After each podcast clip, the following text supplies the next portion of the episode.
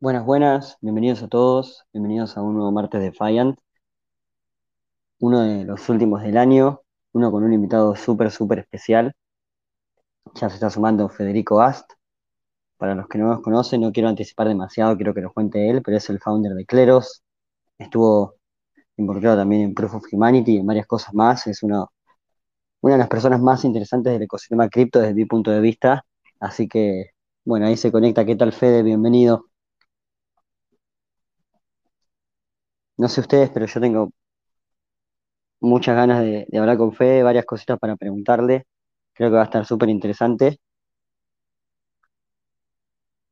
Buenas, buenas. ¿Me Hola, escuchás? hola, a ver, ¿me escuchás?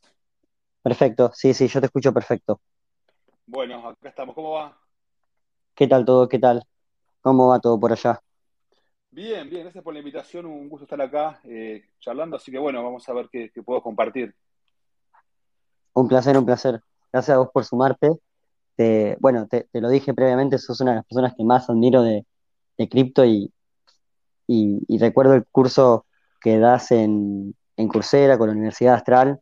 Me parece brillante la, la mirada filosófica, la perspectiva, así que nada, súper contento de que estés acá, de que estemos charlando, de poder aprender de, de lo que vayas a contarnos. Bueno, bueno, un gusto y aprovecho para, para a todo el mundo recomendarles que se sumen al curso del Austral eh, sobre blockchain, que ya, bueno, ese curso se lanzó en 2018, así que imagínate que es, es casi prehistórico, pero bueno, estamos pensando en hacer una, una nueva edición actualizada, bueno, con todo lo nuevo que estuvo pasando en los últimos años. Así que nada, súper contento. Es un poco el desafío, ¿no? Que hay siempre en temas de educación cripto.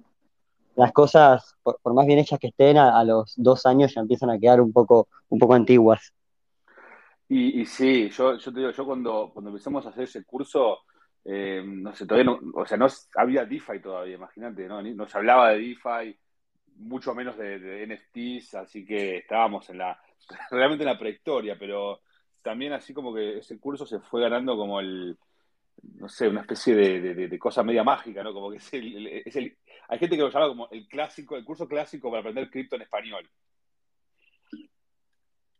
Coincido, coincido, coincido, porque no se queda solamente con la parte técnica, sino que, bueno, tiene una, una visión muy interesante que a mí me sirvió mucho para entender todo lo que fue pasando. Pues cosas que, como vos decís, como DeFi, todavía no estaban, quizás en la, en la mente de, de algunos, pero, pero bueno, uno cuando tiene esa, esa visión o, o entiende esos fundamentos, después se hace mucho más fácil poder llevarle más o menos el ritmo a lo que va pasando. Y sí, y eh, digamos que mm, si entendés como que lo- los fundamentos después podés acomodar todo en los diferentes, digamos, eh, casilleros, así que entendés un poco, un poco mejor de todo lo que está pasando. Y mm, nada, y la verdad que para mí fue, fue muy, muy, para mí fue, me puso muy feliz eh, o sea, haber podido hacer ese programa porque mm, eh, yo creo que le abrió las puertas además a mucha gente eh, del mundo, o sea, sobre todo del mundo hispano, porque en inglés como que se consiguen cosas, ¿viste? Pero nosotros cuando armamos ese curso, eh, 2017, 2018, no, o sea, no había nada. Y bueno, no todo el mundo habla inglés. Y entonces eso como que es una, una puerta que, que no tenía abierto el mundo, el mundo de la hispana. Así que nada, eh, me pone súper contento y me, me- me pasa que, que a veces me reconoce gente por, no sé, en la, en la calle me ha pasado que me reconocieron como el profesor del curso ese, lo cual me da mucha vergüenza, pero, pero bueno, también me pone muy contento de que le haya abierto las puertas del, cripto a tanta gente. Claro, claro, sí, tiene un efecto súper interesante, sobre, sobre todo lo que decís del hecho de bajar contenido y explicar las cosas claramente en español en una época en que todavía no había tanto en nuestro idioma. ¿Cómo, cómo fue que, que salió la idea del curso y cómo fue que lo fueron bajando hasta, hasta eventualmente hacerlo y que tenga el éxito que tuvo? Eh, yo trabajo hace, hace mucho ya en, cripto y bueno, y lo sigo hace más, ¿no? Y eh, en aquel momento eh, yo había, acababa de volver de, Singularity, estuve, bueno, para los que no conocen, es una especie de universidad de innovación que están en San Francisco, en, un cuartel de la NASA, no sé, que uno es un programa que se hace una vez por año, o sea, sí, allá no se hace más, eh, con gente de todo el mundo, donde son todas personas que están trabajando en temas de innovación algunos en, no sé, machine learning, otros en realidad virtual, otros en, bueno, no sé, biotecnología, y yo, bueno, yo fui ahí como un una experto en blockchain, Y digamos que yo un poco, 2016, 2017 era cuando estaba, digamos que estaba empezando la curva a darse vuelta y se estaba haciendo un poco más masivo. Y en aquel momento lo único que había para, para aprender blockchain, había un curso de, de Coursera de, que era como que el 2014, creo, uno de Princeton, que es un curso que ya es clásico, ¿no? Que es una especie de, es como la Biblia, pero un curso muy técnico, orientado a programadores y en inglés. Y nada, y no había nada de lo que, nada de español, y nada como que le abría las puertas a un público más, eh, más genérico, que no, que no fuese de programadores, un, público más de negocios, muchos abogados, y bueno, el público general. Entonces, yo cuando volví de, ahí de Singularity, también venía con muchas ideas de, cómo la tecnología podía ayudar a, bueno, a hacer más democráticos un montón de cosas. Y dije, bueno, necesitamos que esto se, expanda lo máximo posible, necesitamos que, más gente acceda y entonces le propuse a, la Universidad Austral, que es el lugar donde yo había hecho mi doctorado, donde yo también daba algunas clases. Eh, bueno, miren, hay que hacer un curso eh, para que cripto se vuelva masivo en América Latina. Y, así, empezó, se propuse y te diría que tres meses después que lo estábamos filmando ya el curso. Fue una, especie de vorágine eh, enorme de, producir los contenidos, que no había, como te digo, no había nada. Lo que había estaba en inglés, así que fue una, un, trabajo enorme, hasta te diría, de traducción de cosas eh, al español. y bueno, pero bueno, ya ahora, estamos pensando en hacer una versión nueva porque porque bueno, ya, ya está viejito el curso ese y, muchas cosas que, digo ahí ya están recontra obsoletas. Eh, pero bueno, nada, cumplió su objetivo eh, en su momento. Claro, claro. Sí, pasa el tiempo y, lo que uno aprende, bueno, va cambiando, se van incorporando cosas nuevas. ¿Te, puedo manguear una fecha para, la nueva versión del curso o todavía no lo tienen definido? ¿Cómo, cómo va eso? Todavía no lo tenemos definido ese curso, pero sí lo que te puedo ya adelantar, que ya, bueno, ya lo dije en, alguna, en, algún momento, se va a lanzar muy pronto otro curso que hice que es eh, de cómo invertir en cripto. Em, que no, tiene la visión filosófica que tiene el otro curso, sino que está orientado bueno, a gente que quiere bueno, meterse de cabeza en el mundo cripto y, ahí te, explico cómo Em, evaluar, o sea, cómo evaluar proyectos, cómo hacer trading, cosas más prácticas, porque lo que me pasaba con el curso el anterior es que es muy exitoso y permite a la gente llegar al mundo cripto desde el punto de vista más conceptual. Y, lo que mucha gente me preguntaba, bueno, está bien, ya entendí cómo funciona esto, ahora quiero trabajar, quiero, o quiero ganar plata con cripto, lo cual también es una parte importante de este movimiento, y, el curso anterior no tenía tantas em, herramientas para eso porque no estaba orientado para temas de inversiones y finanzas.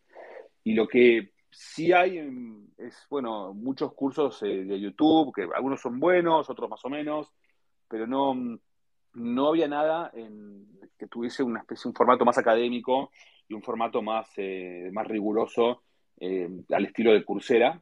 Así que eh, durante los últimos meses, o sea, este curso, la idea de hacer este curso de inversiones nació el verano pasado y se filmó hace un par de meses y ahora estamos puliendo los últimos detalles y se va a lanzar eh, quizás en cuestión de semanas, así que ya eh, los invito a, que sigan atentamente este lanzamiento. Genial, genial, vamos a estar ahí pendientes a ver, cuándo es el lanzamiento oficial como para complementar esa parte filosófica que está muy presente en, bueno, en el primer curso del que estábamos hablando al principio, y, eso ya me lleva un poco más a preguntarte acerca de, tu camino, de, tu carrera, de tu trayectoria, cómo fue que llegaste a cripto, qué fue lo, que fuiste haciendo, lo que te trajo al lugar donde estás hoy. Bien, bueno, mi, mi, mi carrera, yo tengo formación de base en economía y en filosofía. Eh, y yo empecé mi carrera en el mundo de los medios, en, su momento en clarín.com, eh, y en especial dentro de un proyecto que hubo en clarín.com que era, eh, se llamaba Materia Vice, que era un sitio web de, negocios y de management. Eh, y yo siendo muy joven, o sea, era, caí como el editor de ese sitio, que mm, era una especie de, sitio web de, de innovación, tipo Fast Company de Estados Unidos y eso me, vinculó mucho con lo que son los ambientes de, innovación, los ambientes de startups eh, tecnológicas y mm, más o menos por el 2000, creo 2013, ya en ese mundo se empezaba a hablar de, del Bitcoin. y porque, bueno, la Argentina es una, digamos, con tantos problemas que tuvo el país, con su, digamos, moneda y con los gobiernos y con tantos despelotes que hubo de inflación, como que la gente se hizo desde un punto de muy temprano en el mundo, en el desarrollo del cripto, Argentina fue un pionero. Y en aquel momento, por supuesto, había gente que estaba pensando ya en lo que era el Bitcoin, y a mí lo que me interesó era en la tecnología más subyacente como del blockchain, y no tanto la parte de finanzas, sino que yo lo que veía era como que el blockchain era una herramienta que se podía usar para construir instituciones, eh, en el fondo, una herramienta que podía usarse para reinventar algunos tipos de, procesos y unos tipos de instituciones. Em, en aquel momento era súper, súper early stage todo y con Santi él estaba trabajando, estaba empezando con Democracy Earth em, y aplicaciones de em, lo que es el, cripto eh, o el blockchain a, lo que es eh, sistemas de votación. En aquel momento la, la, pregunta era cómo hacer sistemas de votación seguros, en el sentido de que no haya fraude, Em, pero nadie, y yo estoy del mundo había pensado, creo, en eh, cómo aplicar el blockchain a otro tipo de sistema importante en una comunidad, que es la justicia. Y eh, el, blockchain es como muy eh, adecuado para esto porque tiene una característica clave que es la inmutabilidad, y la inmutabilidad te permite que construyas un sistema que tenga la posibilidad de ser em, o sea, de, no ser adulterado, de no ser tergiversado ni manipulado por, por actores poderosos y además tiene la posibilidad de que, eh, bueno, o sea, bajar los costos de manera drástica, especialmente en un entorno cada vez más globalizado y en el cual cada vez más gente de todo el mundo trabaja para, digamos, eh, clientes de todo el mundo, en, en, un entorno que cada vez surge, hay más crowdfunding y la posibilidad de comprar y vender monedas de, que representan activos en todos, eh, digitales en todos lados. Entonces, eh, eh, digamos, Cleros surge en este entorno, de, esta forma, en el 2017. Em, y bueno, nada, también, súper, cuando nosotros empezamos no había nada todavía, y de hecho muchas de las todavía ni estaban las herramientas para construir DAOs, y, fue, bueno, fue un camino de, pioneros, o sea, tanto lo que, lo que estaba haciendo Santi eh, Democracy como, como yo en Cleros fueron creo que caminos pioneros en cada uno de los suyos. Y mm, nada, eso es un poco los comienzos y las motivaciones que me llevaron a, hacer lo que estoy haciendo. Bueno, y antes de, antes de entrar más en detalle acerca de, cómo fue la, construcción de Cleros y esa visión de la justicia descentralizada, incluso por ahí estaría bueno charlar un poco de, lo que hacía Santi, cómo fueron compartiendo ese camino de, liderazgo en lo que es el mundo cripto. Te quería preguntar qué tanto sentís que influenció tu, formación filosófica, la mirada que tenés de, este mundo y, la forma en que pensás o, por lo que sí pensabas en ese momento en la tecnología, no tanto por ahí por el precio, sino como la posibilidad de transformar instituciones? Yo creo que mucho, porque yo creo que, mm, digamos, la formación filosófica que yo tenía, para mí lo que me sirvió era para pensar en muchas cosas desde lo que Elon Musk llama primeros principios, ¿no? De cómo repensar cosas desde cero. La pregunta, la pregunta que lleva a Cleros no es tanto cómo hacemos para reformar los sistemas judiciales del mundo, sino más bien cómo hacemos para eh, reinventar estos sistemas eh, con la tecnología que tenemos hoy, con lo que sabemos hoy y para los problemas que tenemos hoy y que vamos a tener en los años eh, que se vienen. No, entonces, para mí hay mucho de mucho filosófico ahí, que es como que la búsqueda de las preguntas correctas para, hacerse.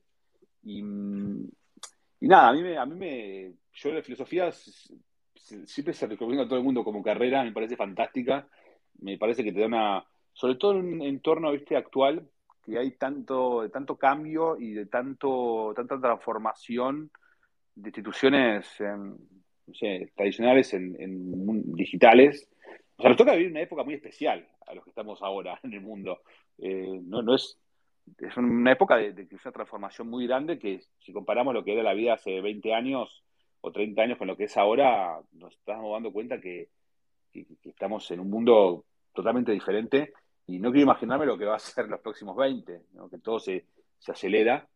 Em, y hay una cosa que también de filosofía que a mí me, me llamó la atención y que aprendí cuando estuve en Silicon Valley en Singularity, y que es que mucha de la gente que estaba trabajando en, posiciones eh, de, liderazgo en empresas de Silicon Valley, tipo muchos ejecutivos de Google, por ejemplo, eh, era gente que había tenido una formación de humanidades eh, en la universidad y después, bueno, después obviamente se especializaron en, en negocios o en tecnología, pero, pero muchos venían de las humanidades y muchos de filosofía. Así que, nada, a mí creo que me, a mí me ayudó mucho a pensar las cosas con más claridad y a quizás, no sé, tratar de buscar los primeros principios para, para tratar de innovar. Así que yo es una carrera que recomiendo mucho, aunque todos le dicen que estudien software, no, estudien filosofía y después aprendan software si quieren. Me encanta, me encanta. Uno suele pensar en el camino inverso, ¿no? El, el developer, que, que, primero es developer, crea un, no sé, una típica startup de Silicon Valley y después evoluciona en filósofo, por ahí el, perfil, si quiere, de, Mark Zuckerberg con todo lo controversial que es. Y, es un paradigma creo que está mucho más establecido, pero es súper interesante bajar esta, esta mirada de, todo lo que te puede aportar la, filosofía para una situación como la que estamos viviendo. Me acuerdo un tuit de Susu que, habían, que había tenido bastante repercusión, que hablaba sobre eh, eh, el momento que estamos viviendo y decía algo así como que es mucho más útil tener contexto y background en, historia, en filosofía y en, temas sociales y humanidades que tener un background en herramientas cuantitativas de las finanzas para, operar algo como lo que he llamado un quiebre, que creo que tiene un poco que ver con lo que estabas diciendo, ¿no? De un momento súper particular de la historia. Eh, yo Estoy totalmente de acuerdo. ¿Qué, ¿Qué, tweet era ese? Porque lo voy a buscar después. ¿Quién fue el que el tweet este? Lo hizo Susu, el de Uncommon Core, el podcast Uncommon Core. Eh, mirá que es viejo, eh. no sé si va a ser tan fácil encontrarlo, pero, pero veo si, lo encuentro también y te lo paso. Y, era ese el concepto. Para, para operar o para invertir en un, en un contexto como el que estamos viviendo ahora, es mucho más interesante tener un background que te permita entender a, a nivel holístico de primeros principios hacia dónde va el mundo y hacia dónde van los mercados que, ese análisis cuantitativo más típico de las finanzas tradicionales. Me, parece súper interesante la, la, visión y me hiciste acordar con lo que decías de, del cambio de paradigma y, el tema de la filosofía como herramienta para entender ese tipo de cosas. Mirá, a mí una persona que yo admiro bastante eh, y que mm, tiene una formación bastante en filosofía también es Peter Thiel, ¿no? que él es bueno, uno de los fundadores de, PayPal y bueno, en su momento que era el socio de Elon Musk en PayPal y, su formación es en, filosofía y después, bueno, nada, tiene, escribió este libro que es fantástico, que se llama Zero to One, que a todos les, recomiendo. Y, bueno, él creo que también tiene bastantes cosas interesantes que dice sobre filosofía, así que nada, muy, muy recomendable para, entender la complejidad del mundo en que vivimos actualmente. Súper, súper, súper recomendado eh, el libro también me, sumo a, esa emoción. Eh, Chris Dixon también tiene un background en filosofía súper interesante para alguien que, que, nos está escuchando y que por ahí dice, che, me, gusta este tipo de perfil. Bueno, también les recomiendo Chris Dixon. no sabía eso, de hecho. Muy bueno. Él es, tiene ese, post espectacular sobre por qué importa la descentralización, eh, que escribió en el blog de Andrés Horowitz. Es un, es un genio tipo ese. Sígalo también a él. Sí, es un genio, genio total. Tiene yo escuché varios podcasts y, algunas cosas también por ahí más, eh, nada, más dispersas, pero la, verdad que sí, cada, cada cosa que hizo, cada vez que tengan la oportunidad de escucharlo hablar, de, irse a correr un rato y, bajarse alguna charla suya, lo que fuese, vale mucho la pena y, también acompaña esta, esta emoción de la filosofía como herramienta para entender un mundo que está cambiando muy rápido y que va a tener muchas oportunidades. Hablando ya de, ese tipo de oportunidades, te, pregunto acerca de, los inicios de Clero, si nos puedes contar un poco cómo fue creciendo, cómo lo fuiste pensando, cómo, cómo funciona, que, también es súper interesante y está bueno desmenuzarlo un poquito más. Sí, bueno, Clero nace en 2017, eh, que yo, en aquel momento eh, conozco a, a, Clemont, que es mi, cofundador, eh, lo conocí porque yo venía trabajando en temas de justicia centralizada previamente y escribiendo blog posts mm, con un proyecto previo. Eh, y, bueno, em, un día una persona que me presenta, o sea, una, una persona que era, eh, Susan se llama la fundadora de BitNation, eh, que es una, mm, pues, digamos, un proyecto de blockchain tipo, pero hiper viejo, del mundo también del blockchain governance, que mm, fue como una pionera total. Ella me, dice que estaba como, como en un hackathon y, una persona eh, se presentó con un proyecto de una corte descentralizada y una persona técnica, ¿no? Eh, y me dice, mira, este pibe está haciendo algo como parecido a lo que vos tenés en mente y creo que estaría bueno que se conozcan, ¿no? Eh, y bueno, esa persona era, era Clemón, que es mi, bueno, con él empezamos a armar Cleros en 2017.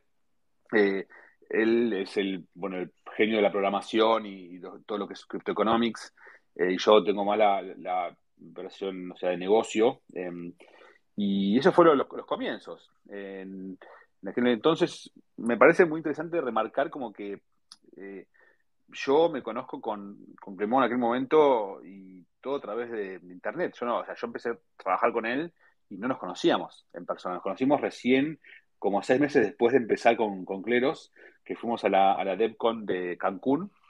Eh, y ahí fue que nos vimos por primera vez, eh, o sea, físicamente. Así que fue una, historia realmente de, si querés, del metaverso. Y, después, bueno, fuimos, fuimos creciendo, y fuimos, eh, bueno, armando un equipo, eh, fuimos buscando casos de uso, armando un equipo de, bueno, de desarrollo, un equipo de investigación, porque mucho de lo que hacemos también está vinculado con, con investigación en teoría de los juegos y cómo armar, bueno, mejores sistemas de incentivos para tomar decisiones en entornos descentralizados. Y mm, fuimos, eh, lanzamos, eh, hicimos en el año 2018 una, una venta de tokens em, para financiar el, proyecto y, distribuir los tokens en la comunidad. Eh, esto fue en mayo de 2018.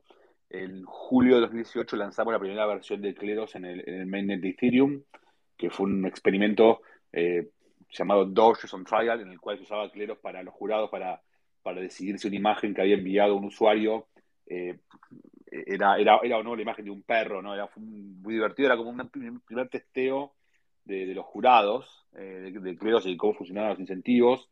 Eso fue en 2018. Eh, y después, bueno, después desarrollando diferentes aplicaciones eh, vinculadas con Cleros. Hay una aplicación que funciona para hacer tipo compra-venta de cosas tipo con un escrow, otra que sirve para curar listas de, tokens, otra que sirve para bueno, y después otra muy, muy famosa que nació este año, que es la Proof of Humanity, que es, el, es un registro curado donde los jurados de cleros lo que hacen es em, eh, evaluar los perfiles que envía gente para ser eh, aceptados en la lista de, humanos y bueno, las personas que son aceptadas en esa lista reciben una, una moneda, el, renta, la, famosa moneda UBI. y bueno, hemos tenido, la verdad que yo cuando veo para atrás todas las cosas que fuimos haciendo Em, con, con Cleros es, casi impresionante. Eh, digamos, eh, dos pibes que empezaron hace un par de años nomás, y, eh, países diferentes y, sin conocerse. Hoy, no te, no te, digo que somos una super, ¿viste? no somos Ethereum en tamaño, pero, pero como que sí nos hemos ganado un, espacio muy reconocido en, una industria que es global, que es ultra competitiva, en la cual está hoy en día trabajando en el mejor talento del mundo. Y nada, o sea, nuestra historia es un poco eso, es, construir esto de cero y, bueno, con, muchas ganas y demostrar que se, que se puede ir superando los obstáculos a medida que, que te va presentando. Me gustó eso de el, co-founder del metaverso. ¿Cómo, fueron esos primeros seis meses en el que vos trabajabas con Quemó y todavía no se conocían? Eh, ¿qué, destacarías de, ese momento, más allá del anecdótico? Eh, bueno, era, era, muy extraño en un primer momento.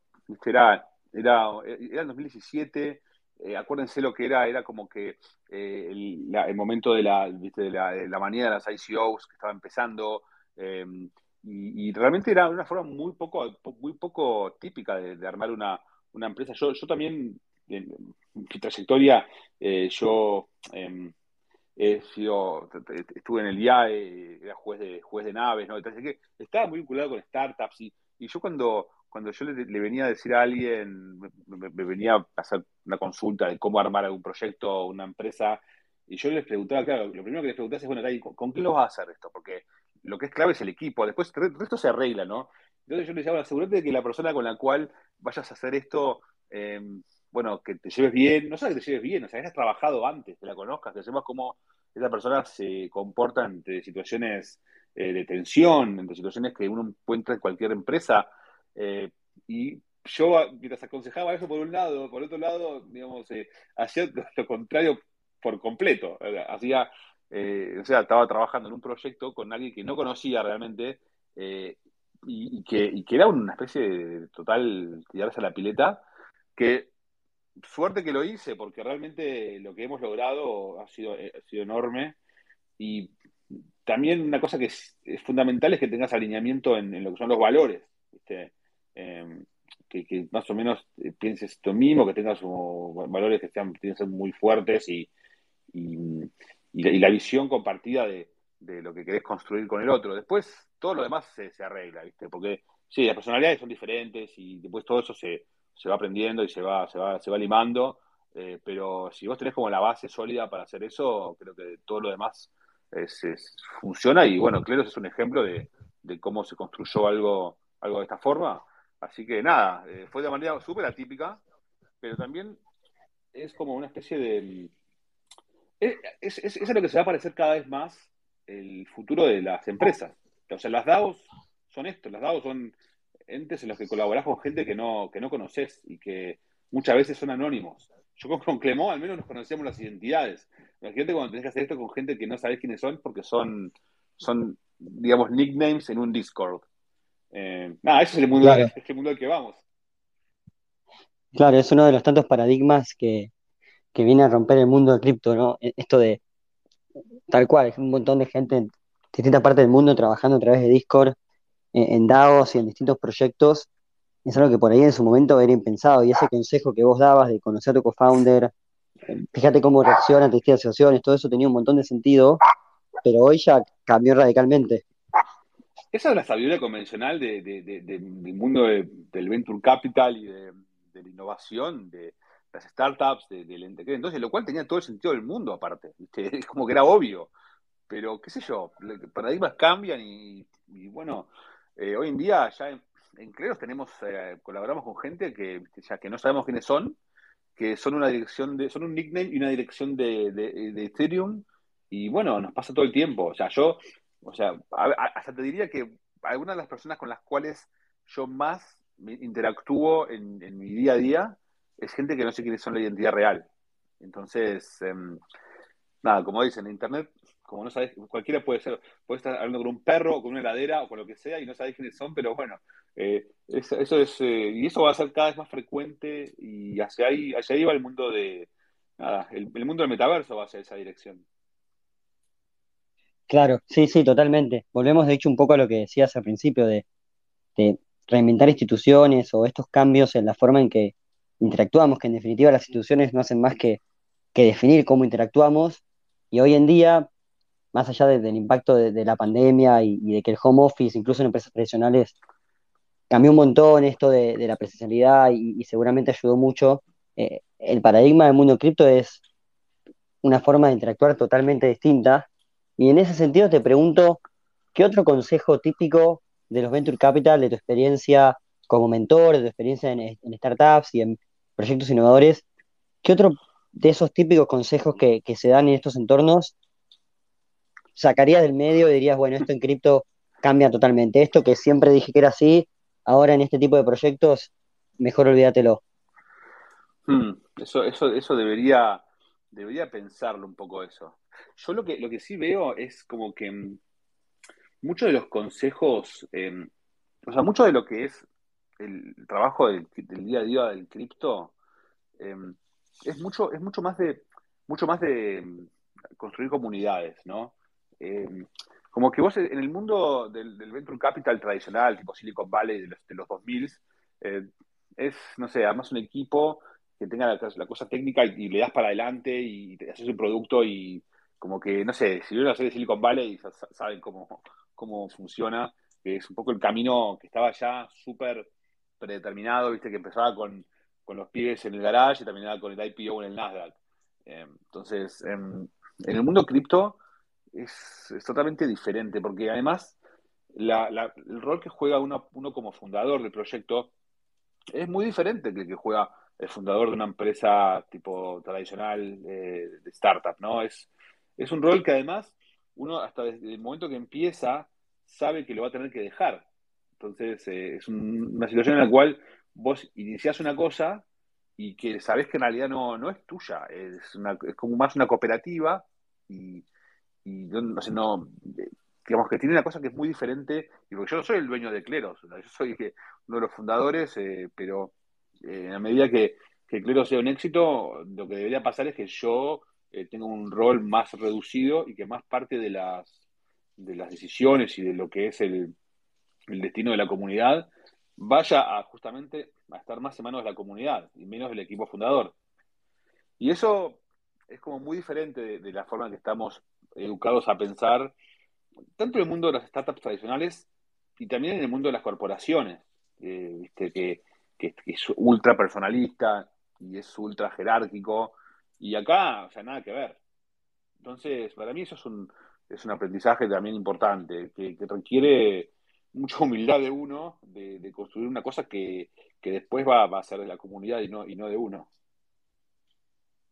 ¿Y qué se siente eso? ¿Qué se siente empezar un proyecto sabiendo que después lo vas a entregar a la comunidad?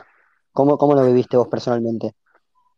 Em, yo creo que bien, yo, digamos, como lo tuve claro desde el comienzo, eh, para mí como que em, eh, era como que era algo que yo, esperaba. Yo también había, hay un libro que se llama, es, ya es viejísimo, tiene como 20 años y habla de internet, eh, se llama Starfish and the Spiders, la, estrella de mar y el, la araña, y habla de cómo son los entes descentralizados, pero esto es pre-cripto, esto es más del movimiento open source, eh, tipo de cómo nació, no sé, Wikipedia y esas cosas, y como que ahí te explica que los, roles de liderazgo en las comunidades descentralizadas de Wikipedia en aquel momento, eh, o de Linux, eh, son muy diferentes de lo que son los roles de liderazgo en las, en las corporaciones. Entonces, como que yo en algún punto lo tenía claro desde el comienzo y elegí esto porque igual es lo que me interesa y mm, tampoco, o sea, no, necesito, o sea, eh, que, llenar mi ego con, ser el, número uno. entonces, eh, por suerte a mí no me, no me digamos, no, no, es una cosa que me afecte tanto, pero también lo que me parece es como que el, tipo de personas que, se, que son atraídas a proyectos como estos, em, al menos, sí, bueno, digamos que yo creo que es es un, perfil diferente de fundador. Es un perfil muy diferente la gente que es atraída, incluso dentro del cripto te das cuenta que son como perfiles diferentes. Eh, la gente que está en el mundo de Ethereum, la gente que está en, otra, en otras blockchains. Y, eh, digamos, eh, lo que hace en especial Ethereum es como súper orientado a la comunidad. En otras blockchains, yo creo que, no, me, no voy a decir nombres porque después me van a criticar, pero digo, sí, en otras blockchains o en otros proyectos, en otros ámbitos del cripto, sí ves todavía como que es mucho más parecido al mundo tradicional de Silicon Valley, si querés. Eh, más eh, centralizado, más como que con más em, énfasis en lo que es el poder y, todo eso. Pero bueno, no sé, cada cual tiene su personalidad, así que eh, a mí no, a mí no me molesta para nada ser parte de la comunidad y no, no tampoco quiero ser, viste, el, y tampoco quiero estar para siempre, viste, en, esta posición, así que em, claro. es, lo que hay que hacer, me parece. Claro, también te da la libertad de después ir y construir otra cosa, otra cosa igual de buena o mejor, eso, y, seguir aportando desde otro lado. Está, está muy buena la reflexión, es súper interesante también la analogía con, con los perfiles de fundador de una startup tradicional o incluso de, otras blockchains, como, decís, que, después por ahí en privado te pregunte de cuáles hablábamos para no hacer polémica.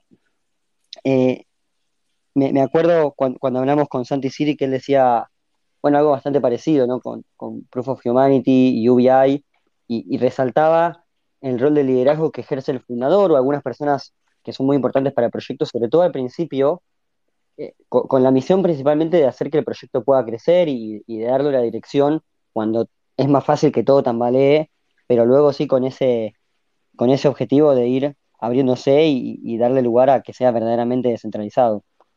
Totalmente, pero además el proyecto tiene que descentralizarse eh, rápidamente, pero no antes, digamos. No, no antes de, que tenga que descentralizarse, porque en los tiempos iniciales es muy importante que haya una dirección que sea bastante centralizada y que haya claridad en lo que se quiere obtener, porque si no, se pierde tiempo en discusiones inútiles y, digamos, y no, y no, y no se construye lo que hay que construir.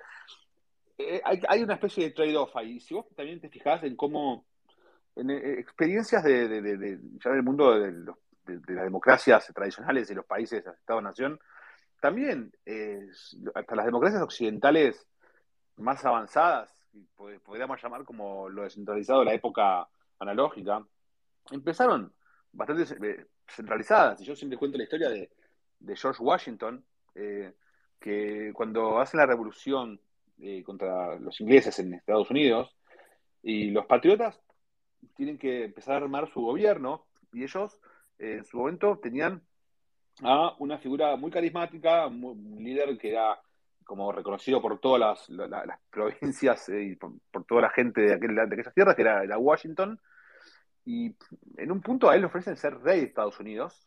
Y él no, él no quiere ser rey porque él, él, no quería reemplazar un rey por otro.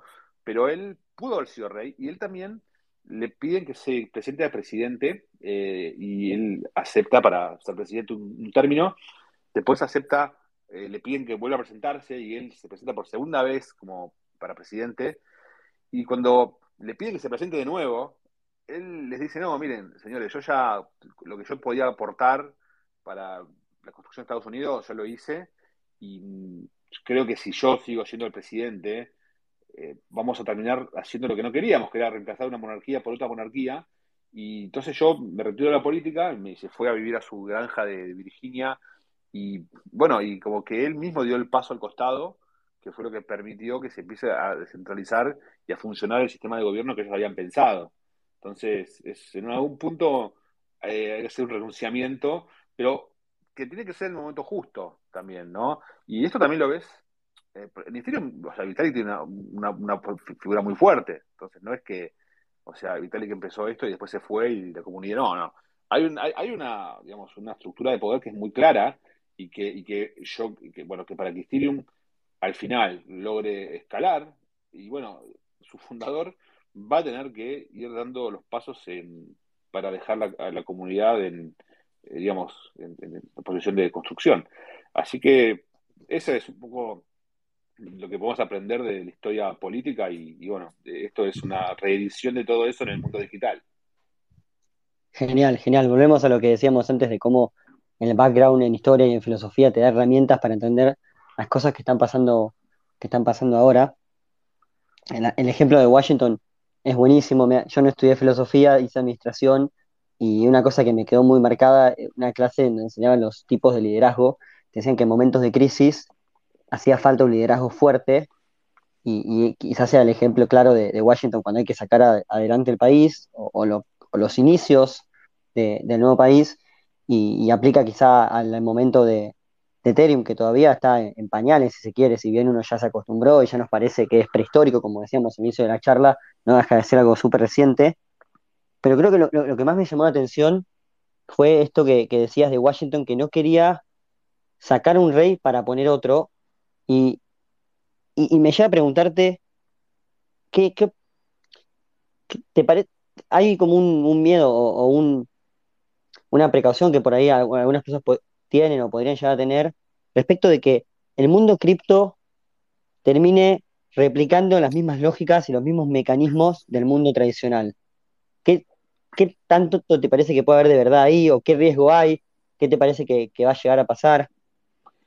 El riesgo es bastante alto. Te diría que es, es un poco lo que trabajamos en, esto. Eh, y un poco el riesgo es que vemos es ese, ¿no? Como que, digamos, terminemos destruyendo las viejas jerarquías para construir otras que tengan otro, otra elite quizás, pero que en el fondo sea el mismo tipo de estructura que la anterior. Em, entonces, eh, eh, sí, y sobre todo en un, entorno en el cual hay tanto dinero de, inversores de capital de riesgo en, el mundo cripto. Yo no tengo nada contra los inversores y el capital de riesgo está perfecto, pero hay una cosa que, si lo siguen a, Chris Burniski, eh, que es un, él es, un inversor, pero un inversor con muchas luces, él, tiene un post muy interesante que dice que se llama El pecado original. Eh, y en, ese post, él lo que, un poco lo que, lo que dice es que es muy importante la forma en que se distribuyen los tokens en, los momentos iniciales de la vida de los proyectos, porque demasiado dinero de inversores en, los momentos iniciales va a terminar como que asignando los derechos de votación de una forma muy centralizada, muy plutocrática, y eso podría, bueno, llevar a decisiones que no vayan en dirección de la descentralización. Eh, y acá nuevamente tenés un montón de, paralelismos con lo que es eh, el mundo, eh, digamos, pre-cripto o pre-internet, y sobre todo con lo que es economía institucional y lo que son las investigaciones hechas de por qué algunos países triunfaron y otros países, bueno, terminaron fracasando y siendo subdesarrollados. Muchas de las investigaciones, en especial de gente eh, como Acemoglu, que es un economista del desarrollo muy importante de Estados Unidos, es que mm, la forma en la cual estaba distribuida la tierra en los comienzos de, los estados, en América en especial, la diferencia que tuvo Estados Unidos respecto de los países de Sudamérica, era que en Sudamérica las tierras en los momentos iniciales eh, eh, estuvieron distribuidas muy concentradas en pocas manos. Entonces había como una élite con mucho poder económico y que ese poder económico con el tiempo se transformó en poder político y eso hizo que esas democracias que habían empezado en el siglo XIX, eh, bueno, Argentina o muchas otras de la región, como que terminaron bueno, siendo gobernadas por, por pequeñas élites. Y la diferencia que tenía Estados Unidos era que la forma que se, las tierras se distribuyeron había sido muy diferente. ¿Se acuerdan esas películas que va la gente al oeste que, y, ponen la bandera y esta tierra es mía? Bueno, ese tipo de mecanismo terminó con las tierras mucho más distribuidas y con una sociedad como más horizontal, una sociedad mucho más eh, democrática en el sentido de que había el poder estaba mejor distribuido y eso terminó una dinámica política muy diferente ¿no? a la que tuvimos nosotros en, en Sudamérica.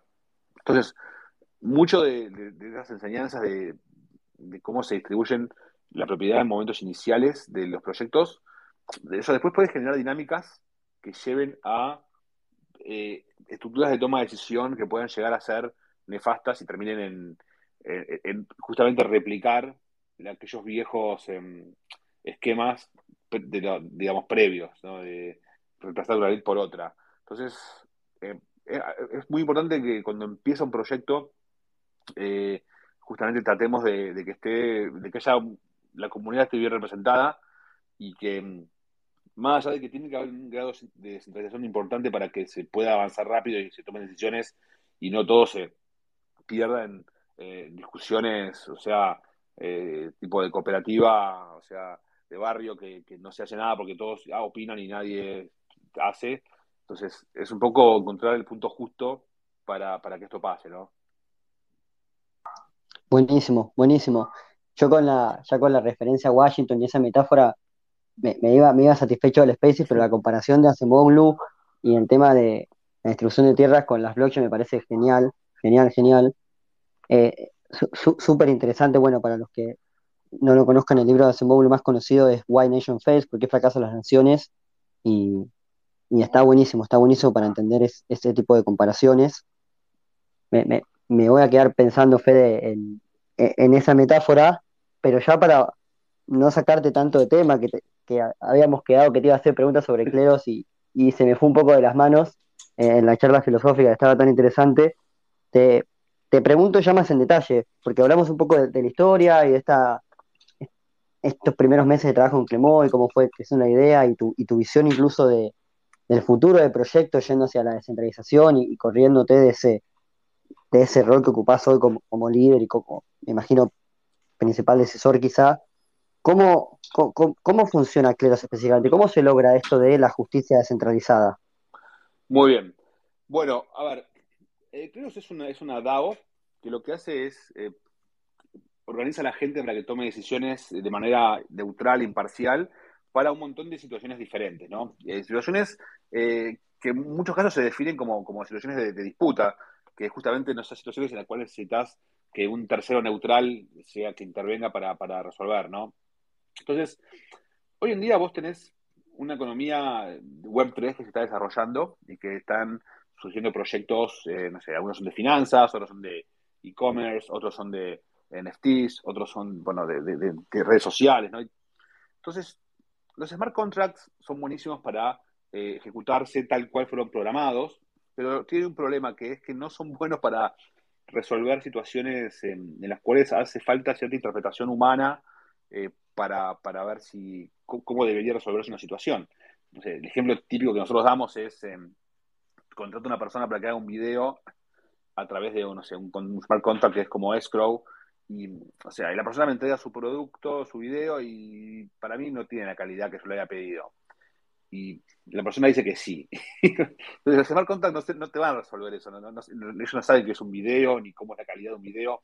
Entonces, vas a necesitar algún mecanismo de resolución, y acá es donde Cleros puede ayudar. Cleros lo que hace es em, toma un jurado de, personas eh, que pueden analizar esta, este video y en función de cierto mecanismo de incentivos, que si querés después explico, pero lo dejo para después, estas personas evalúan la evidencia, o sea, el video, el contrato y, en función de, esto deciden cada uno de manera separada quién tiene razón en esta, disputa y en función de quién tenga razón, eh, los fondos del escrow se le mandan a uno o, a otro. O sea, eh, y esto resuelve el, problema. Entonces, este tipo de, lógica en el cual necesitas un panel humano que evalúe cierta evidencia, eh, en la cual es importante la subjetividad y la interpretación, eh, bueno, están presentes en todo, en todo lo que se viene del futuro de, de, Internet. ¿no? Pensá, no sé, las NFTs. Eh, una persona hace una obra de arte digital y otro la agarra y la hace NFT y la subasta y, la vende, y entonces la persona esta que eh, la había hecho quiere que le paguen una parte de eso, entonces hay como unas situaciones de las que hay que decidir si realmente esa persona es la dueña o no es la dueña, hay situaciones en las tipo de plagio directamente, y el gran, gran digamos, punto que va a ser importante en los años que vienen va a ser las redes sociales descentralizadas. Eh, estas redes sociales eh, tipo Facebook y tipo Twitter, muchas veces no nos damos cuenta, pero son sistemas que tienen sus propios sistemas de justicia internos. Facebook tiene un ejército de 30.000 moderadores de contenidos que se ocupan de analizar todos los, posts que han sido flagueados y en función de las reglas de la comunidad de Facebook, o sea, los términos y condiciones, eh, deciden si eh, un, un, usuario tiene que ser baneado o no. Y si a vos te banean de, Facebook o de Instagram o, sea, de TikTok o de cualquiera de estas grandes plataformas, y te pueden realmente causar un perjuicio muy grande, porque vos podés tener, no sé, un millón de seguidores y derivás tu, trabajo y tu vida de esos seguidores y si te, de manera injusta te, expulsan. Y bueno, o sea, es un problema realmente muy grave y estas decisiones se desarrollan en, en, empresas en entornos totalmente digamos, privados y mm, en entornos que son una caja, una caja negra.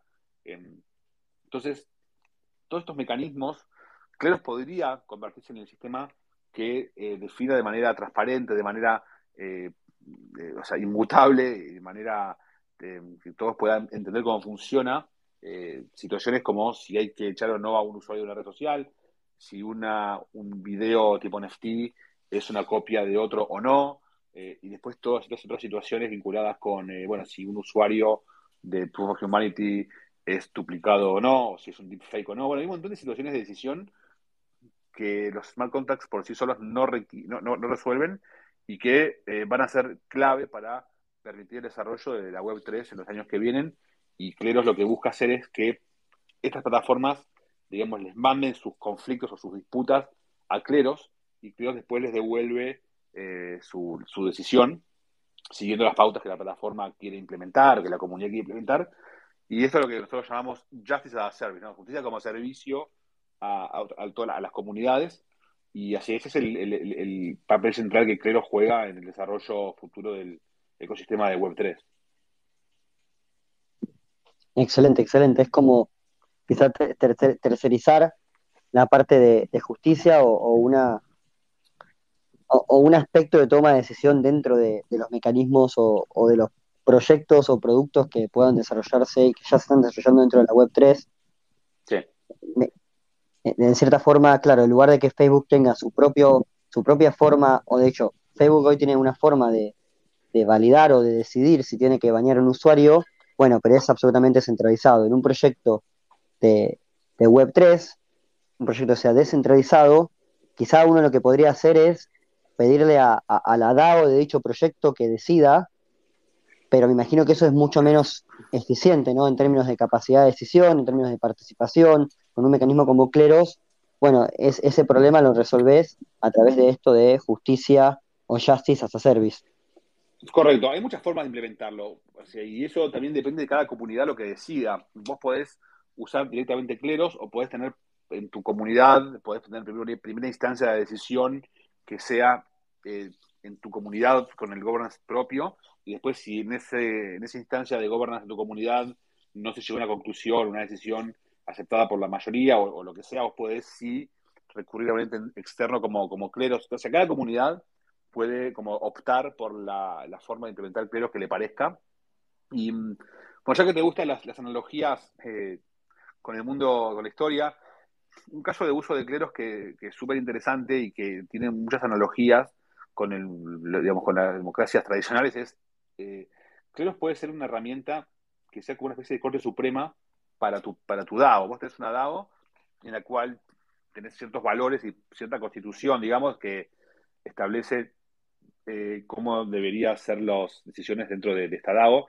Ahora, imagínate que de golpe surge una mayoría que quiere impulsar cierta medida eh, que sea muy contraria a los valores fundamentales de, esa comunidad, que, o sea, que va de manera en contra esa, a la constitución, digamos, ¿no? Entonces, justamente los estados nacionales tienen como estos mecanismos de justicia que permiten a la Corte Suprema revocar decisiones del Poder Ejecutivo o, incluso del Congreso que sean constitucionales. Y Cleros puede jugar un papel parecido dentro de lo que es el mundo Web 3. Imagínate si hay una, no sé, si hay una decisión que rompe con cierto eh, ciertos valores de una, de una, plataforma, de un protocolo, eh, alguien podría apelar a Cleros y Cleros podría revocar de manera externa, como un ente neutral, eh, revocar esta decisión que pues, la, otra parte de la comunidad cree que eh, viola como los principios elementales de la, de la constitución de, esa DAO. Así que hay un montón de analogías eh, que, nos permiten entender diferentes funciones que, que Cleros puede llegar a tener en el futuro. Y esta de la constitución, digamos, no es, la, no es la que se nos ocurrió primero a los que trabajamos en Cleros, pero pero es una que vemos cada vez más y más como relevante y de la que nos consultan cada vez más y más a medida que cada vez surgen más eh, comunidades en protocolos de Web3. Así que va a ser una, para mí un caso de uso muy importante en el futuro. Me gusta eso de, que vayan apareciendo nuevos casos de uso que uno por ahí al principio no imagina. Eso también pasa en el mundo VC, en el mundo de, del startup tradicional.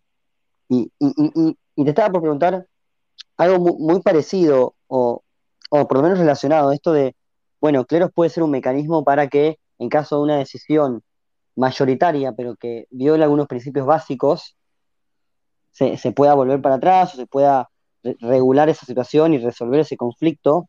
Y, tiene que ver quizá con el principio de, la tiranía de la mayoría, en el que una mayoría tiene ese poder de voto por X razón y lo usa de alguna forma que no, que no va de acuerdo con el objetivo principal de, la DAO o, los principios que la rigen o, lo que fuese.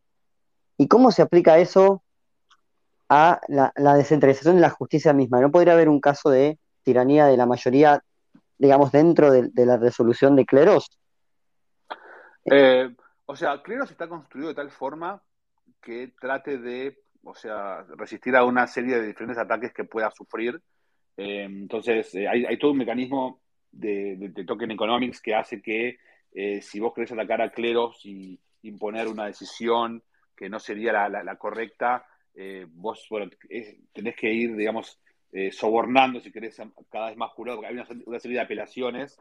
Entonces vos, al final, si vos querés atacar, imponer una decisión que no sea la, la correcta, entonces vas a tener que comprar un montón de monedas de cleros y al final de todo, cuando llegues a, a, la corte final de cleros, que son 500 jurados, y eh, llega a la votación final, vas a tener que comprar más de 250 jurados vos, y una vez que lograste romper el, sistema, te vas a encontrar que te quedaste con un montón de monedas que antes valían millones de dólares y ahora valen cero, porque la gente no quiere usar un sistema que fue bueno, corrompido. Entonces, em, digamos, es, creo, gran parte de lo que hacemos en Cleros es, justamente desarrollar más y mejores mecanismos que permitan eh, lograr que Cleros no sea atacado o si es atacado, que mm, haya defensas adecuadas para, para evitar que estos ataques triunfen. Entonces, eso es, tenemos un, tenemos un, el director del área de investigación nuestra, se llama William, es un matemático eh, de Canadá, que es un genio, y él es el que lleva adelante, bueno, todas estas investigaciones y, bueno, tiene un pequeño equipo de investigación y, gran parte de gran parte de, lo que de lo que es esto este sistema de cryptoeconomics es también digamos que son parecidas a las preguntas que se hacían en el siglo XVIII los padres fundadores de Estados Unidos que estaban pensando cómo hacer para que no haya un abuso de poder y que el ejecutivo no, bueno cómo hacer mecanismos estos de control división de poderes. Poco es un poco las preguntas que nos hacemos nosotros son parecidas a estas no en, torno de las DAOs. Em, y, y, en función de, bueno, de las investigaciones que hemos hecho, las experiencias que hemos tenido, creo cambió un poco su mecanismo, su diseño, eh, desde el 2018, que fue la primera versión que se lanzó, hasta la versión que se va a lanzar el año que viene. Eh, o sea, hay cosas que son diferentes, eh, mecanismo de decisión es diferente, las opciones, hay como varias mejoras que se hicieron. Y eso es un mecanismo, bueno, es como decías vos, ¿viste? En el mundo, y eso es una cosa que sigue siendo válida desde el mundo de startup tradicional hasta el mundo de los protocolos Web3, que también hay iteración y hay experimentación y es importante que de la experimentación a, la nueva versión haya un tiempo que sea rápido. Eh, así que eso sigue siendo válido como, como siempre, ¿no? Prueba y error. Genial, genial. Sí, es súper interesante creo, el, el, trabajo que hacen en pensar estos incentivos, en que lo dijiste al principio de todo, hablando de otra cosa, que hay un equipo grande de, research y, y, de pensar todo este tipo de cosas que, bueno, a mí personalmente me parece fascinante cómo cuando uno trata de diseñar o los tokenomics o los mecanismos o el funcionamiento de un protocolo, termina volviendo a, preguntas tan básicas que, damos, que, que, la vida real damos por sentado, ¿no? ¿Cuál es la mejor forma de gobernanza? ¿Cómo hacemos para evitar este tipo de situaciones? Eso me, parece súper interesante y creo que el, trabajo de research que, están haciendo en ese sentido eh, va a tener mucho valor incluso más allá de, cleros, porque, termina sirviendo de base para que otros construyan otro tipo de sistemas que, quizás no tengan nada que ver con la justicia, pero que se apalancan en, eso, en esos descubrimientos o esa investigación. Y, ya que te voy a entrar un poco más en detalle de, cómo están funcionando estos, estos incentivos, cómo, se hace para, para para que eso sea seguro, y no, tanto por el detalle de, los tokens y de, comprar los tokens y, todo el tema del valor intrínseco que uno tendría que comprar y que después pasa a cero y demás, sino más el, el, flujo, ¿no? el proceso que hace que mandamos una decisión a cleros y vuelve la, justicia descentralizada y no nos tenemos que preocupar más. Bien, o sea, vos para Cleros es un sistema que tiene muchas como cortes diferentes, en cada corte está especializada en algún tema en particular. Y vos si querés ser juez en alguna corte, no sé, por ejemplo, eh, tenés una corte de, no sé, verificación de humanos como la que está en Proof of Humanity, entonces vos tenés que conseguir la moneda de cleros eh, y la, este, que hacen la corte de humanidad. Eh, y después, Proof of Humanity, cuando hay alguna, alguna disputa surgida en ese protocolo, manda la, a Cleros la, la, la, consulta, ¿quién tiene razón acá? Y Cleros responde a o B, y en función de lo que dice Cleros, próximamente ejecuta la, decisión que le dice Cleros. Entonces, eh, es un ejemplo de una aplicación que, es una especie de cliente de Cleros. ¿no? Él es un cliente que le dice que usa a Cleros para que le haga un servicio, que en este caso es un servicio de decisión de si un perfil cumple o no cumple con las normas requeridas para ser aceptado dentro de la plataforma eh, como humano verificado. y, en este mismo esquema, Cleros también puede usarse para verificar si un token cumple o no cumple con las características necesarias para ser aceptable como un colateral eh, de una moneda estable, por ejemplo, o puede usarse. O sea, cualquier cosa que le puedas básicamente preguntar a Cleros eh, y que necesites una respuesta, eh, la puedes, digamos, enchufar a Cleros con nuestra ayuda del equipo, porque, bueno, no, no, no, no, es tipo plug and play, porque, bueno, cuando vos querés empezar a usar Cleros tenés que primero desarrollar una serie de, normas y de reglas de, que los jurados van a seguir para tomar la decisión, tenés que calcular los costos, tenés que ver cuánto van a cobrar los jurados para hacer el trabajo. Bueno, hay como una serie de, cosas que, que, no son tipo plug and play, que nosotros tenemos un equipo que te ayuda a ponerlo, a ponerlo en marcha. Eh, y es bueno, es un B2B en ese aspecto, es como que tenemos un equipo de desarrollo de negocio que, que, te, te, asiste en el proceso de, puesta en marcha, así que en ese aspecto eh, da, te, te, ayudamos. Y una vez que estás conectado a Clero, ya está, o sea, mandas tu, tu conflicto, o sea, mandas tu, un caño con los conflictos que surgen en tu plataforma y Clero te devuelve eh, las decisiones que, que toman los jurados siguiendo las reglas que vos o que tu comunidad decidió que había que seguir para, bueno, que había que seguir, y en eso Cleros eh, es, es, es, agnóstico, ¿no? La comunidad de Proof of Humanity decide qué reglas tiene que seguirse a la hora de registrar un, usuario en Proof of Humanity, y, o sea, Cleros ejecuta las reglas que le dice Proof of Humanity. Dice, o sea, Cleros es como, bueno, es, como uno esperaría que sea la, justicia, ¿no? Es un sistema que eh, o sea, no, que, no, no, no, hace las leyes, sino que las, las, las ejecuta eh, y implementa las, las, disputas que resuelve los casos que haya conflictos. Y nada, así, así funciona. Y realmente por ahora ha funcionado de manera, yo diría, impecable. Eh, obviamente hay temas de costos que son, bueno, eh, costos muy altos, pero eso viene del hecho de que está el Ethereum y el gas y todo eso, eh, ya sabemos.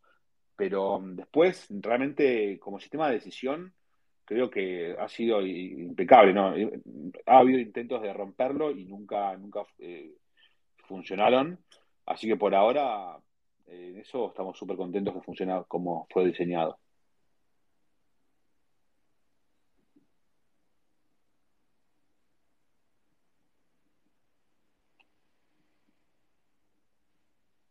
Hola.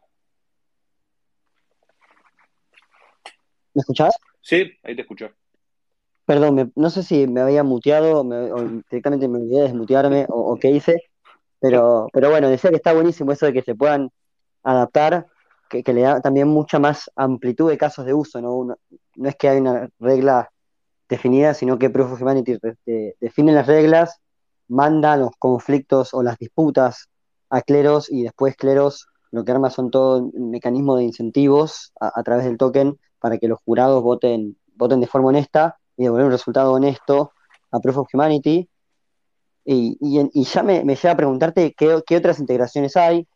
Yo estuve viendo algunas, pero estaría bueno que, nos cuentes cuál es la que te parece, más allá de Proof of Humanity, que por ahí es es súper interesante, pero bueno, alguna que quizá no, no, tengamos tan en el radar y, y que ya esté usando Cleros para, para funcionar y para resolver sus disputas.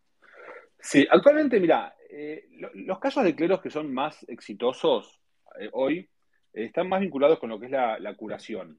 Em, en especial hay una, aplicación que nosotros desarrollamos que se llama tokens em, que, punto, que lo que hace es, es una especie de mecanismo de compliance de, de, de criptoactivos.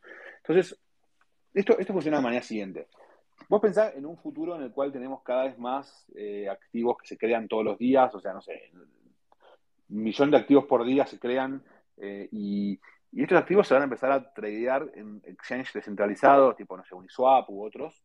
Y esto, esto genera una situación que, digamos, es conflictiva, porque por, un lado, Uniswap o, o el exchange descentralizado quiere eh, bueno, eh, listar los activos, pero también qué pasa si esos activos son, no sé, estafas o si son eh, imitaciones de monedas reales, pero con un contrato diferente para que la gente mande plata y reciba una moneda trucha en vez de la que querían comprar.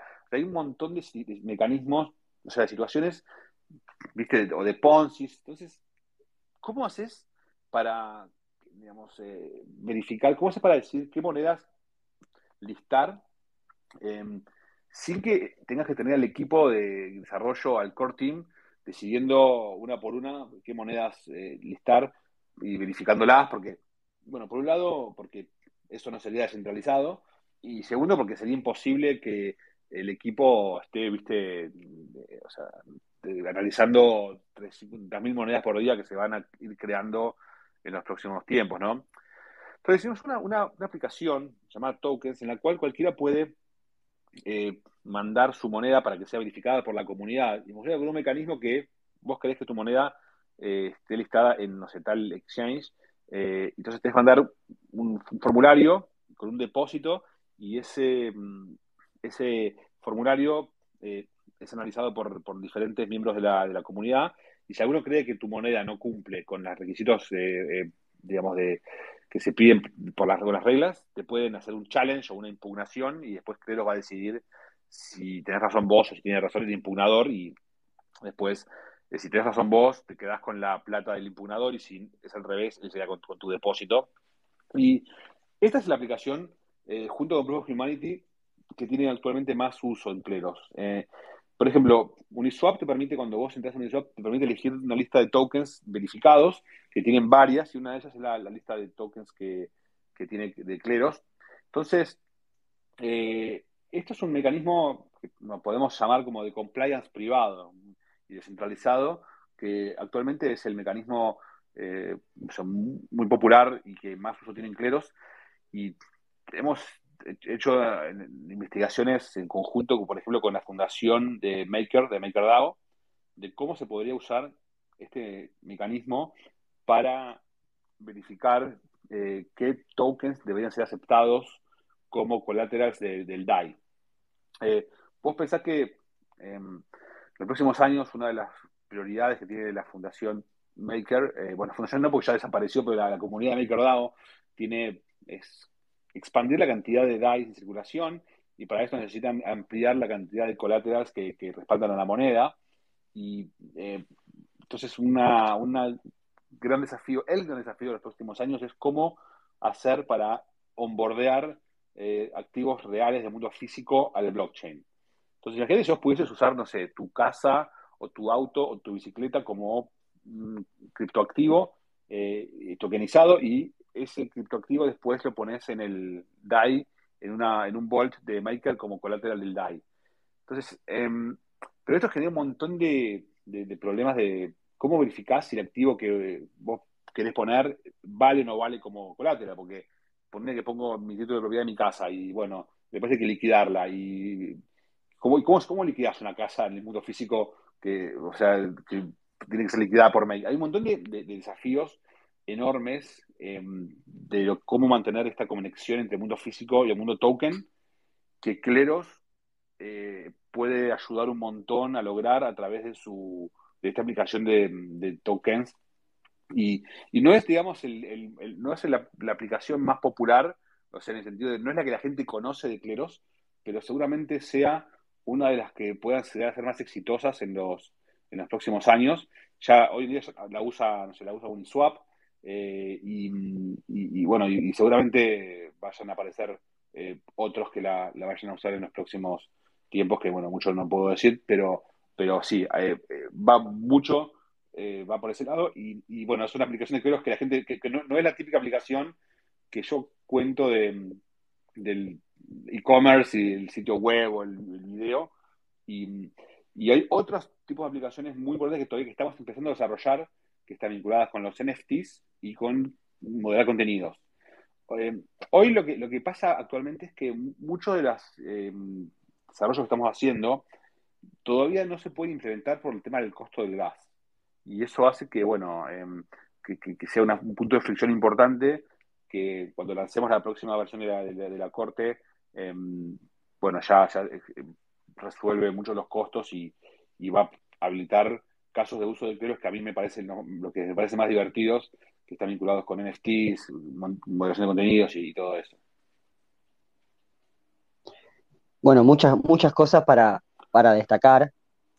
Está bueno de nuevo esto de, cómo van surgiendo casos de uso que uno por ahí al principio no, se imaginó. Me imagino que la curaduría de tokens no era quizá el principal ejemplo que, tenían en mente cuando pensaban en resolución de conflictos y tenía mucho más que ver con lo que mencionaste del marketplace o con el, ejemplo que diste al principio del video.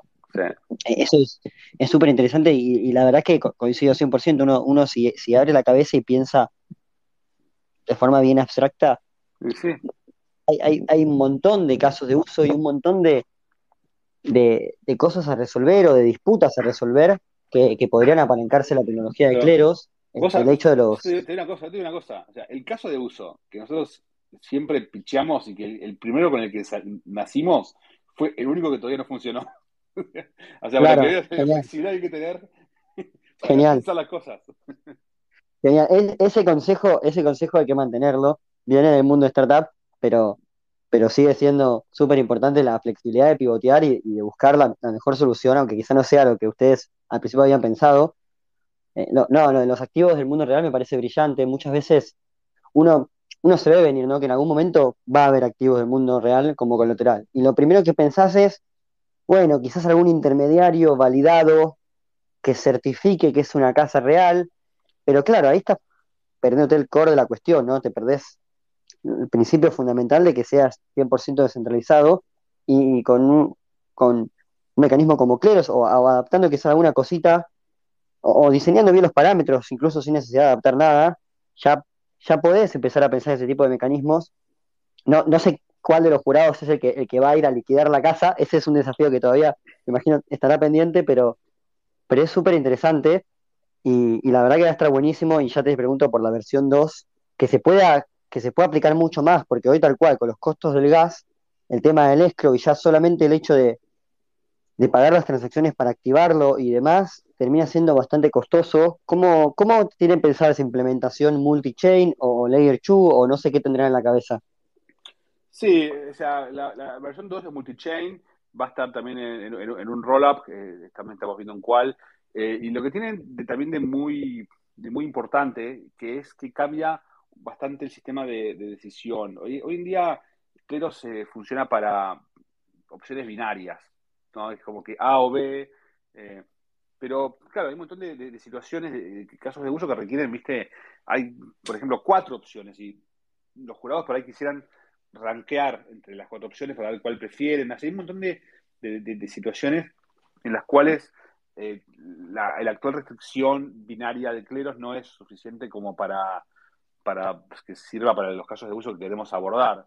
Entonces, la, digamos, eh, la versión 2 tiene bastantes mejoras, otras son mejoras de interfaz y todo eso, pero las mejoras más importantes que tiene es justamente esto de la escalabilidad, que sea multi-chain, y que incorpora nuevos parámetros de decisión surgidos, todo esto de la investigación que hace William en teoría de los juegos y, de la forma en que, eh, bueno, se puede eh, generar incentivos adecuados para los jurados, eh, que, por un lado, abran nuevos casos de uso en el sentido de que abran resolver casos con, en vez de dos, que haya cuatro opciones y, sin que esto implique eh, abrir vectores de ataque para el sistema que lo puedan volver, bueno, inutilizable o, fácil de atacar. Como que es súper difícil eh, eh compatibilizar todo esto y por eso la gente que hace cryptoeconomics, o sea, tienen toda mi admiración. Porque a uno a veces le parece como que está viendo un sistema y, muchas veces la gente me dice, no, no, che, pero Cleros, ustedes deberían hacer esto, ¿no? Deberían habilitar que los jurados puedan hacer esto. Claro, pasa que como que lo que parece intuitivo desde el punto de vista normal, cuando lo estudias desde el punto de vista de la ciencia de cryptoeconomics, o sea, te abre 250 vectores de ataques que un bot podría usar para romperte el sistema. Entonces, es como en cada cambio que hagas, tiene que ser súper cuidadoso y, tenés que pensarlo bastante, tenés que tratar de verificar eh, que, no rompa nada. Eh, y un poco, bueno, también un poco por eso Ethereum, que también tiene desafíos como estos, avanza como tan lento su desarrollo, porque tiene ya un montón de plata puesta arriba y si hacen algún cambio que rompa algo y si va el valor a cero, imagínate la cantidad de, valor que hay depositado en Ethereum, un hackeo o un problema puede ser realmente algo muy grave y eso hace que, todo es como lanzar un cohete, no no podés eh, claro, tenés que empezar bien lo que, lo que, lo que haces. Así que, y la versión número 2, Cleros, por eso nos llevó bastante tiempo, o sea, hacer todos los specs de cómo tiene que ser, y ni hablar de lo que es los smart contracts, porque los smart contracts que estamos escribiendo ahora eh, son smart contracts que tienen, por un lado, todas las vulnerabilidades que puede tener cualquier smart contract, porque también Cleros tiene vectores de ataque que están que vienen vinculados con todos los juegos, de cómo un, agente puede eh, romper los incentivos a través de usar smart contracts con el PIP plus Epsilon. Hay un montón de situaciones que son súper complejas y que, y que, bueno, nada, más con un equipo que es world class, como el que yo tengo la suerte de trabajar, eh, podés tener confianza de que, va, a funcionar. Claro, sí, no, me imagino que debe haber un montonazo de complejidades. Quizá uno ve la versión 2 y lo que más le sale es el multichain por el tema de los costos y por el tema de, que está la tendencia de que el futuro es multichain y muchos creemos que, va por ahí, pero, pero esa actualización que, que al principio la mencionaste como, como más al pasar y, te iba a preguntar, pero, es, es un paso enorme, ¿no? Cuando uno pasa de una decisión binaria a una decisión de, varias opciones o, cualquier otro mecanismo que no sea binario, eh, se, rompen todos los sistemas que por ahí habían pensado al principio, ¿no? Se, hacen vulnerables a un montón de ataques y, me, quedo con ganas de preguntarte más en detalle acerca de esa investigación y de cómo lo trabajaron, pero, pero se nos va a ir, se nos va a ir pasadas, pasada la, charla, así que me, voy a ir a, buscar los docs y a leerlo más en detalle, porque tengo ganas también de preguntarte, como para, ir cerrando, acerca de tu visión, un poquito lo tocamos, pero, pero medio por arriba, tu visión del futuro cripto, y, traigo a colación algo que, que, leí en un artículo tuyo eh, en la, época del curso y demás, eh, y hablabas de la, economía web 2 como la economía de los intermediarios, cuando uno, y, esta creación de valor a partir de conectar, ¿no? Conectar gente que quiere escuchar música con artistas o conectar gente que quiere comprar zapatillas con alguien que vende, el caso de Uber, Airbnb, Spotify. Y, un concepto que a mí me, quedó grabado fue el concepto de protocolos que extraen el valor de los usuarios, crean un montón de valor, aportan un montón al mundo y a la sociedad, pero se quedan con una porción enorme de la torta y, tu visión, que, a mí me gustó muchísimo, era que los protocolos cripto crean ese valor y, y lo reparten entre los usuarios. Después está todo el tema de la distribución, lo que hablamos de, las tierras y el caso de que hay algunos venture capital detrás de los proyectos y, algunas cositas que lo hacen un poquito más, más shady, si, si crees. Pero ¿cuál, es tu, visión hoy, cuatro años después o tres años después? ¿Seguís pensando así? ¿Te, cambió la forma de verlo? ¿Qué, ¿Qué pensás que se viene para el futuro? Em, digamos, esto que, decís vos es, lo que decís el artículo famoso de Chris Dixon de por qué importa la centralización. Y él, lo que, lo que pasa en el mundo de la Web 2, que a, lo que amamos, o sea, amamos a Facebook, amamos a, o sea, Twitter, son gente que conectó el mundo de formas que no habían sido posibles. Pero a veces, desde el mundo del cripto los criticamos, pero también sacarse sombrero porque esta gente escaló sistemas que conectaron gente en todo el mundo y, y habilitaron la posibilidad de comunicarse eh, de formas que no habían sido imposibles de pensar antes. Em, entonces, chapó para ellos también, y no, son, no, son, los malos como siempre nos hacemos parecer. Pero lo que tiene estas plataformas de la Web 2 es una dinámica que es una, forma, una dinámica en forma de S, que empieza, cuando empieza la plataforma, lo que hacen es tratan de, atraer usuarios dando servicios gratis. Eh, bueno, Facebook te daba la posibilidad de conectarte con tus amigos, o sea, bueno, Facebook te da hosting gratis si querés. Y, después lo que, lo que pasa es que eh, una vez que la plataforma llega al punto de inflexión en el cual ya es el líder y ya es muy grande, eh, lo que empieza a hacer es pasa de esa dinámica de atraer usuarios a extraer recursos. Eso es lo que pasa en la segunda parte de la curva. Y en esa parte de la curva, eh, la gente que usaba Facebook o las redes del entorno Facebook se habrán dado cuenta que en un punto para que la gente vea tu post, tenías que pagar, ¿no? Lo que antes llegabas de manera orgánica, ahora empezás a llegar únicamente si eh, haces un sponsor post. Y esa es la forma que tiene la plataforma de monetizar todo aquello que, había invertido en el comienzo para poder convertirse en el, en el ganador, ¿no?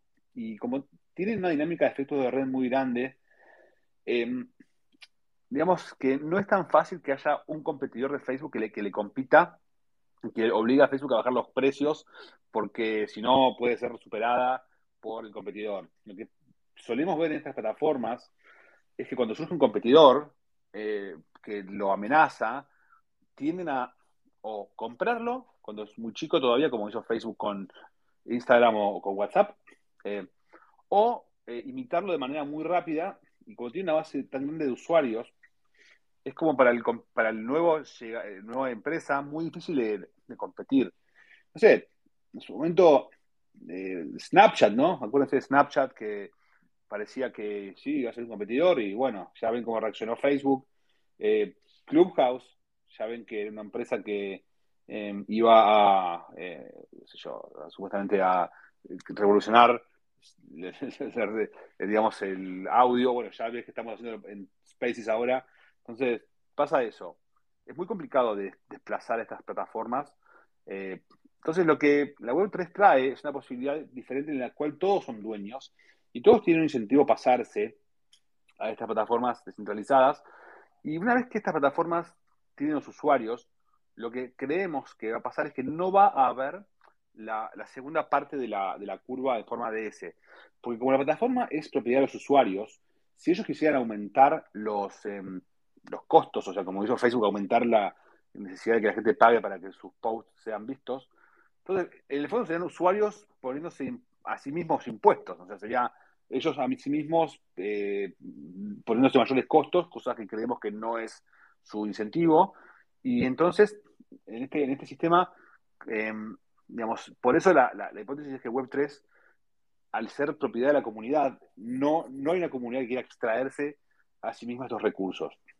Eh, así que bueno, eso es lo, que pensamos. Eso lo que va a hacer es que toda esta riqueza que hoy se concentra en el dueño de la plataforma quede mejor distribuida en los usuarios, que son los que están en los, en los extremos, si quieres, no, no, no en el centro.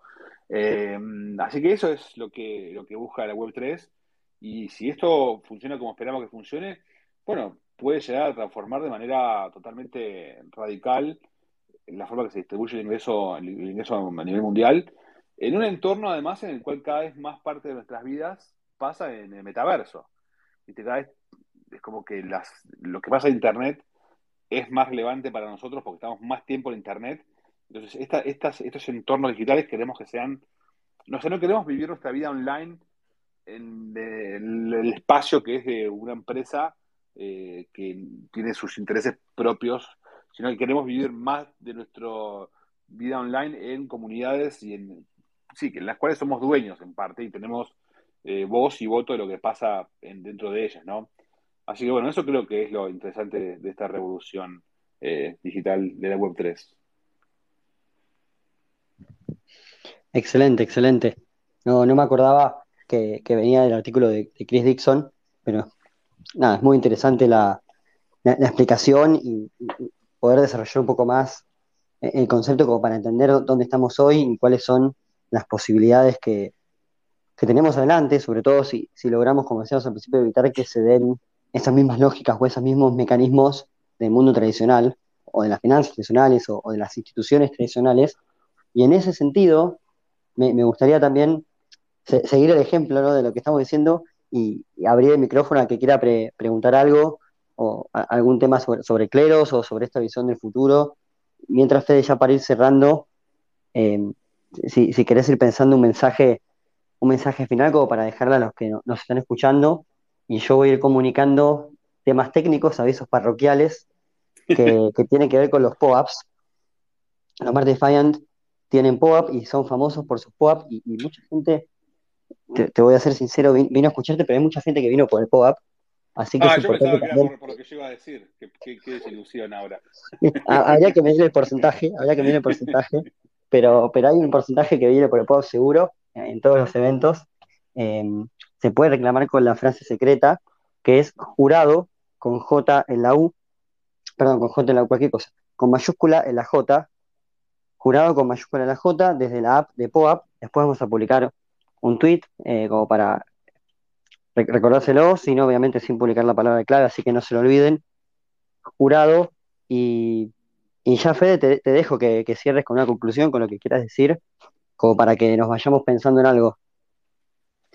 Bueno, yo nada, les agradezco mucho la, invitación, es un placer, la verdad que se nota que nos divertimos porque pasó mucho más tiempo de lo que pensábamos.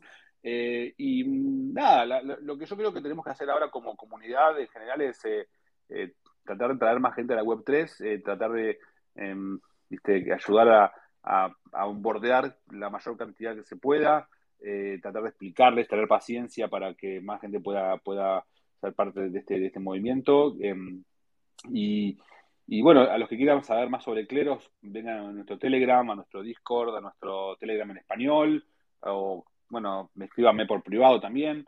Eh, nosotros estamos siempre buscando gente, además tenemos un montón de, de posiciones abiertas de, de developers, de desarrollo de negocios, product management, hay un montón de, si les interesa trabajar en Cleros y, ser parte de, este movimiento, también pueden eh, postularse para eso.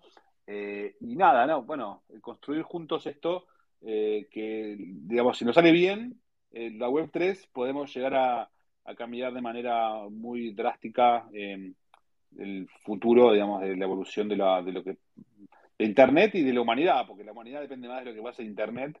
Así que yo estoy muy feliz de poder ser parte y poner mi granito de arena en esta, en esta revolución y, y los invito a los que quieran sumarse también que, que hablen con nosotros y, y, se sumen también.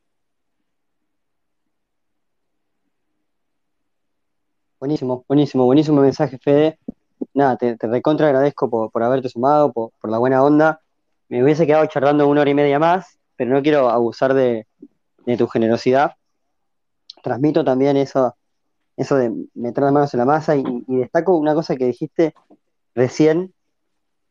Si lo hacemos bien, si tenemos la oportunidad, es algo que está bueno también para no dar por hecho que esto va a cambiar el mundo para bien. Va a cambiar el mundo seguro, pero depende de nosotros que, que sea para bien y que sea para, para instituciones mejores, para interacciones mejores y para una web 3, de nuevo, que no, que no las cosas malas de, de la web tradicional o de lo que tenemos, y, y, agrego un mensaje, el que esté escuchándonos y no se anime a estudiar filosofía, mándele, yo no me animé y bueno, no voy a decir que me arrepiento, aunque a veces sí, pero, pero bueno, llevo ese mensaje y de nuevo, Fede, te recontra agradezco por sumarte. Eh, ya, ya vamos a seguir hablando por algunas cositas de cleros y temas de Defiant. Dale, bueno, eh, hasta la próxima y estamos en contacto. Un abrazo. Abrazo grande. Chau, chau. Gracias a todos. Nos vemos el próximo martes.